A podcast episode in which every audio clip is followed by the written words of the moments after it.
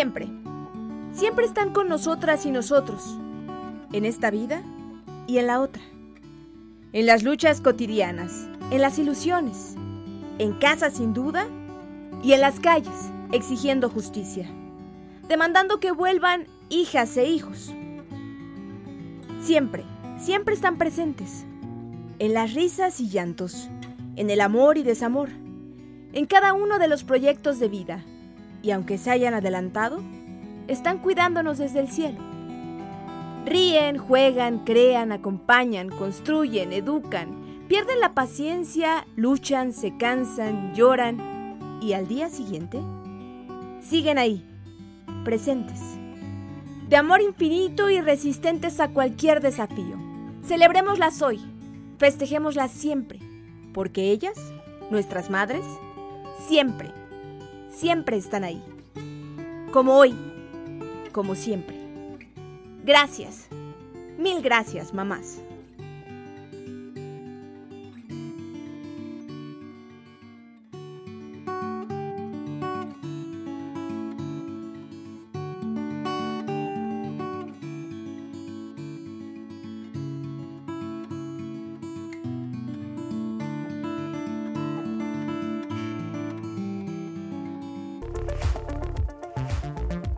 Y tras este sentido homenaje a las mamás, les damos la más cordial de las bienvenidas a la información de este día, el 10 de mayo. Se suma el presidente a los festejos de, este, de esta fecha importante. López Obrador envía sinceras y afectuosas felicitaciones a las mamás que están en el país y a las que están en el extranjero y rememora a las que se han adelantado. Se estima que en México hay poco más de 35 millones de madres. El primer mandatario dedicó también un sentido homenaje a las mamás que encarnan la justicia y las circunstancias adversas. Le tendremos todos los detalles. Colectivos de mamás de desaparecidos realizan marchas en este día. Exigen justicia en los casos de sus hijos ausentes y llaman a la población a unirse a sus demandas. Marchan en el Monumento a la Madre y se van a ir hasta el Ángel de la Independencia uniendo sus voces por aquellos que les faltan. López Obrador no asistirá a la Cumbre de las Américas si Estados Unidos no invita a todas las naciones. La administración Biden no ha convocado a todos los países del continente, sigue excluyendo a Cuba y Venezuela. Su ausencia, advierte el presidente, sería una suerte de protesta. En el mundo baladea contra el cártel de Sinaloa. Ofrece millonarias recompensas. 20 millones de dólares por Caro Quintero, 15 millones por Ismael Zambada y 5 millones por cada uno de los hijos del Chapo Guzmán, entre otros. Y en los deportes quedaron definidas las semifinales de la Liga MX femenil. Las rayadas van contra las de Pachuca, mientras que Chivas y Tigres disputarán el otro boleto a la final es el resumen y con él comenzamos. Hola, hola, ¿cómo están? Muy buenas tardes. Vaya desde aquí un gran abrazo a todas las mamás de México y el mundo en este, su día, por todo, por todo lo que nos dan todos los días de su vida. Y también eh, los saludo con mucho gusto y les doy la bienvenida a este espacio informativo, así como a quienes ya nos sintonizan en el 95.7 de FM, la frecuencia de radio del Instituto Politécnico Nacional. Los invito también a que nos sigan en nuestras cuentas. Estamos en Twitter, Instagram y en nuestra página de 11 Noticias. Aquí tiene las ligas para que nos manden sus opiniones y comentarios. Ya lo saben, hashtag 11 Noticias con mucho gusto los leemos. Y ya lo dijimos, este 10 de mayo se festeja a todas las mamás de México. Sin duda es una fecha muy especial, llena de significados para que ellas, para que nosotras nos sintamos amadas. Y tú, eh, mi compañero Gerardo Martínez, nos platicas justamente cómo van las celebraciones aquí en la Ciudad de México. Te saludo con mucho gusto, Gerardo. Muy buenas tardes. Adelante con el reporte. Con mucho gusto, Carla, te saludo a ti y a todo el auditorio. Los festejos por el Día de las Madres comenzaron desde muy temprano. Aquí en este restaurante que se encuentra en el piso 41 de la Torre Latinoamericana, diversas familias se han dado cita para hacer lo propio, festejar por el Día de las Madres. Madres que el día de hoy pues no harán ni que hacer ni comida, se dedicarán a ellas y por supuesto se dejarán consentir por sus hijos y familiares. Veamos ¿Qué es lo que opinan? le digo mis regalos, sí, desde anoche empezaron, sí, con una serenata, una cobija, unos aretes, este dinero, ¿qué más? y el desayuno ahorita, sí. Pues que Dios las cuide donde estén y que Dios también les dé más fuerzas para seguir adelante, porque hasta que Dios quiera tenemos que seguir.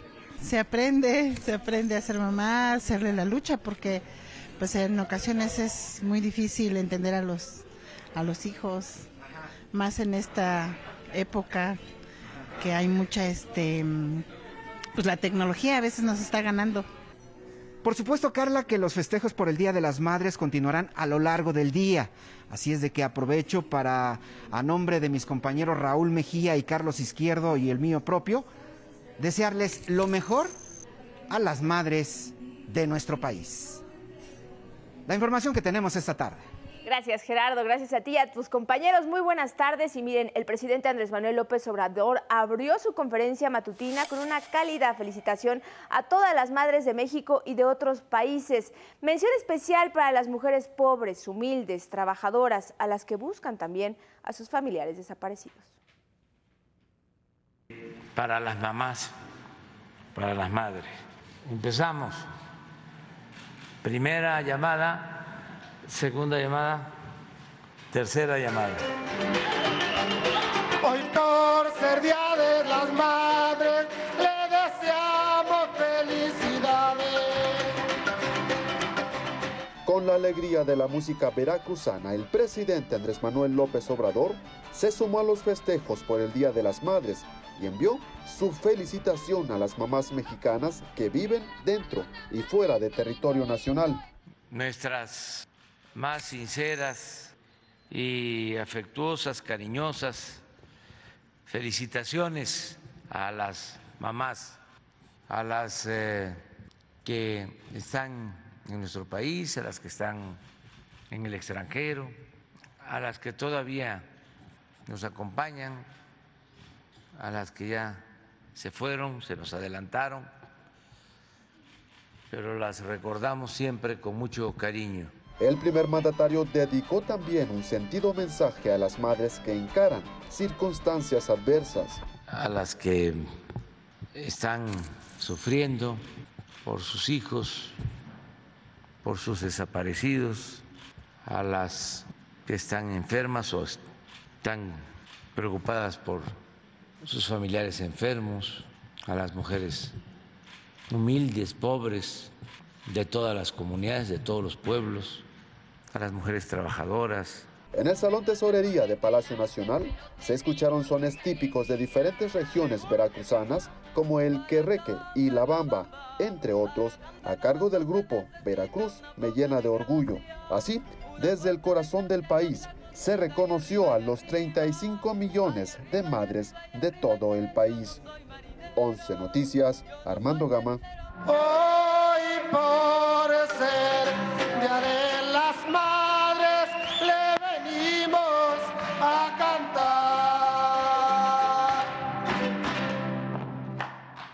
Desafortunadamente los festejos no son para todas las madres. Muchas lloran a sus hijos desaparecidos y precisamente en esta fecha se manifiestan con la exigencia de justicia. Niteja Germán, tú estás en esta marcha que se lleva a cabo aquí en la Ciudad de México. Te saludo con gusto. Muy buenas tardes. Adelante con la información. ¿Qué tal, Carla? Muy buenas tardes. Te saludo desde el Ángel de la Independencia, donde esta tarde se realiza un mitin con motivo de la onceava marcha de la dignidad nacional, donde madres buscadoras de sus hijas e hijos de todo el país eh, se congregan y aseguran que este no es un día de festejo y es más bien un día de lucha por sus hijos desaparecidos. Hemos podido platicar con ellas. Si te parece, vamos a escucharlas. Nomás nos dicen y nos dicen que, oye, si nos van a echar la mano, pero hasta ahorita no nos han dado oído. Las carpetas siguen así como las dejaron. ¿Qué fue lo último que usted supo de su hija? Que lo habían levantado unos sicarios. No se ha hecho ninguna búsqueda y solamente me dicen que siguen en trámites y en protocolos, pero no han buscado a mi hijo. Que mi hijo fue al panteón de Atotonilco Hidalgo a dejar unas flores. Hemos caminado en cerros, desgraciadamente, sin ningún apoyo. Y yo mi más grande anhelo es encontrar a mi hijo. El más grande regalo que yo pudiera recibir en este 10 de mayo sería encontrar a mi hijo. Que si ven a mi hijo, que si lo conocen, que por favor nos hablen, que nos avisen si saben algo, dónde se lo llevaron o dónde lo dejaron. Que me digan para ir a buscarlo, para recogerlo. Es un martirio, una tortura todos los días, no saber nada de él. Con imágenes de Christopher Arismendi, me despido y seguimos pendientes. Muy buenas tardes. Gracias, Nick Teja. Germán, muy buenas tardes. Y el presidente Andrés Manuel López Obrador lamentó los asesinatos de las periodistas Yesenia Moyriendo y Sheila Johanna García. El mandatario federal se solidarizó con los familiares de las víctimas. Es, desde luego, lamentable y nuestro abrazo como siempre, fraterno a los familiares de las víctimas y hay ya este, un personal atendiendo de manera especial este crimen eh, ahí en Cosalacaque. Precisó que su gobierno trabaja todos los días para garantizar la seguridad de la población y destacó que las autoridades van a esclarecer el caso. También en la conferencia mañanera el primer mandatario descartó enfático que existan errores en el rediseño del espacio aéreo del Valle de México. Eso acotó fue un invento de la oposición. No hay, así lo sostengo categóricamente, ningún problema de rediseño en el manejo del espacio aéreo. Al contrario, decir con todo respeto, pues que se vayan con su cuento a otro lado. Indicó que la Secretaría de Gobernación encabeza reuniones con aerolíneas para ordenar el espacio aéreo. También rechazó las versiones periodísticas que afirmaban que firmaría un decreto para obligar a las líneas aéreas a incrementar sus vuelos desde el Aeropuerto Internacional Felipe Ángeles. Y como parte del combate, del combate a la corrupción, López Obrador emplazó a la empresa holandesa Vitol a revelar nombres de funcionarios de Pemex a los que presuntamente sobornó en el sexenio pasado y esa empresa, eh, si no llega a un acuerdo y si no se aclara esto, no va a tener ninguna oportunidad de trabajo en México. No queremos relaciones con empresas extranjeras corruptas. Y como todos los días, ahora les presento la crónica de mi compañero Don Miguel Reyes Razo. Eso de que es un problema el rediseño del espacio aéreo es un invento de mis adversarios, desdeñó el presidente Andrés Manuel López Obrador, quien definió al frustrado aeropuerto de Texcoco monumento a la corrupción y reveló que detrás de aquella faraónica obra se gestaba una jugosísima maniobra que comprendía transformar las 600 hectáreas del Aeropuerto Internacional de la Ciudad de México en una calca del desarrollo inmobiliario de Santa Fe. Tengo las pruebas. Hoy, aquellos que entonces se quedaron con las manos vacías usan todos los medios para exhibir inútil el Aeropuerto Internacional Felipe Ángeles. Yo no voy a permitir que se abuse del pueblo. Esos neoliberales que durante 36 años hicieron la ruina y decadencia de México no ceden en su afán de codicia y no conciben que un gobierno se incline a favor de los que menos tienen. Populismo, paternalismo, así lo rebautizan. Humanismo que pasa por el centro de toda religión, lo llamo yo. Casi 40 años, el gobierno de México estuvo en manos de bandas, la de delincuentes de cuello blanco y las del crimen organizado. Hablan de un decretazo del que nunca tuve información. Mi gobierno dialoga con los actores, gobernación lleva la voz cantante, Política es negociación y acuerdo. Política es poner orden en el caos. Estos neoporfiristas que se arrodillan ante el dinero son como los invasores españoles que decían, Nuestros males solo se curan con oro. Cínicos sin llenadera, esos son. En 11 Noticias, eh, Miguel Reyes Razo informó. En noticias metropolitanas, a principios de julio ya estará en operación el primer trolebús elevado en la Ciudad de México. La jefa de gobierno Claudia Sheinbaum precisó que la obra lleva 92% de avance y beneficiará a 250 mil habitantes de la demarcación Iztapalapa. Esta obra eh, tan importante y única, repito, va a tener además eh, dos conexiones, que es también lo que anunciamos el día de hoy.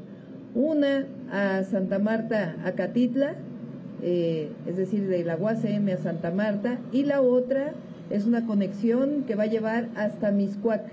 El día, esta misma semana, se están publicando las bases de licitación.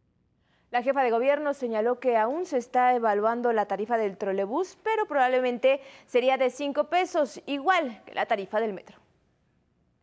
En otras noticias, el presidente López Obrador amagó con no asistir a la Cumbre de las Américas a realizarse en Estados Unidos si no se invita a todas las naciones. Los países, dijo, están para hermanarse.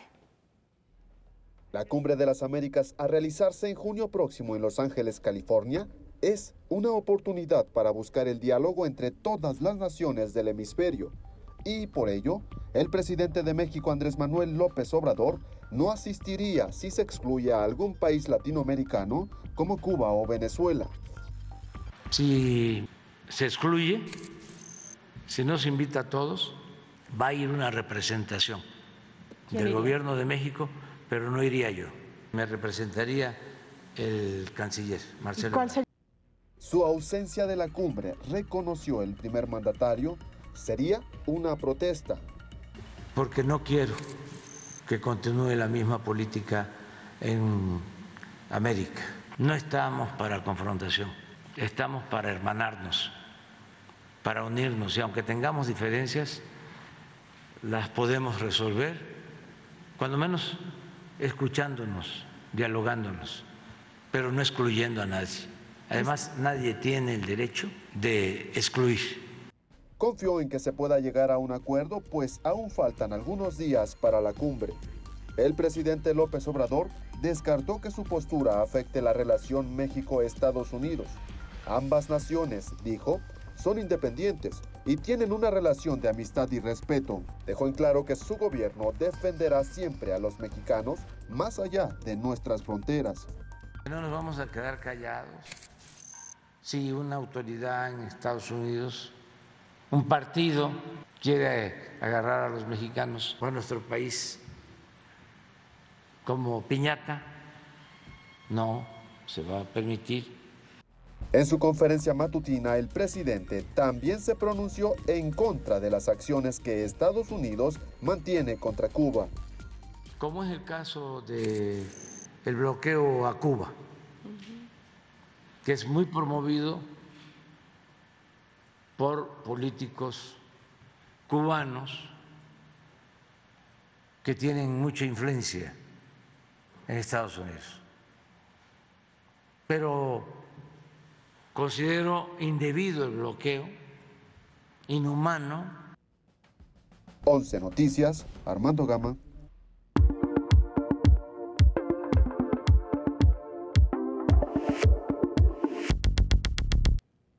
Abrimos la ventana del mundo en el relanzamiento de su campaña para atrapar, extraditar y, en su caso, enjuiciar a los principales líderes de organizaciones criminales en México. El gobierno de Estados Unidos ofrece 45 millones de dólares en recompensas. La histórica cifra es promovida por la agencia estadounidense antidrogas, la DEA, para ubicar y capturar a Rafael Caro Quintero, Ismael Zambada El Mayo y dos de los hijos de Joaquín Guzmán Loera, Iván Archibaldo y Jesús Alfredo Guzmán Salazar, conocidos como los Chapitos, ellos presuntos integrantes del cártel de Sinaloa. La más alta recompensa, la de 20 millones de dólares, es ofrecida para atrapar a Caro Quintero, quien tiene cuentas pendientes por el asesinato en México del agente encubierto Enrique Kiki Camarena Salazar hace ya 37 años por Zambada, considerado por la DEA el más alto jefe criminal en México. El premio a quien proporcione datos para su ubicación es de 15 millones de dólares y por los hijos del Chapo Guzmán, la recompensa es de 5 millones de dólares por cada uno.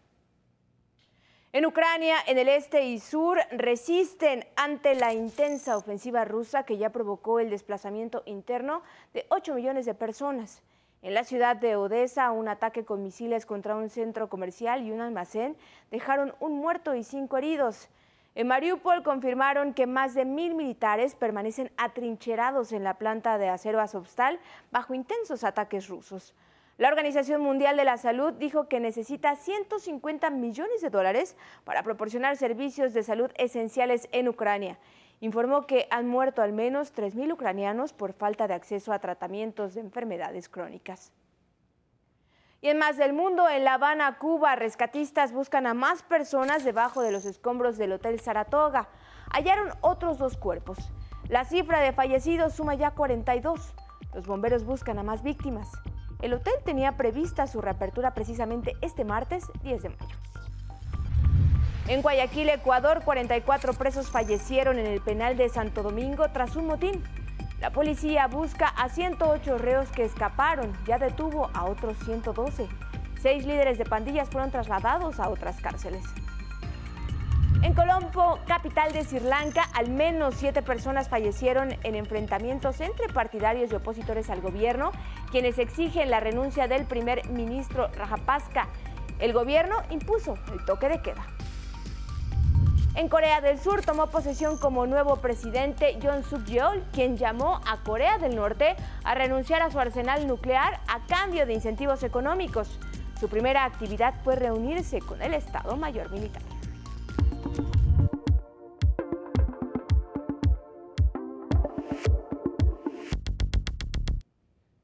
Y ahora tenemos toda la información deportiva contigo, Vianey Zárate. Muy buenas tardes. Adelante con la información.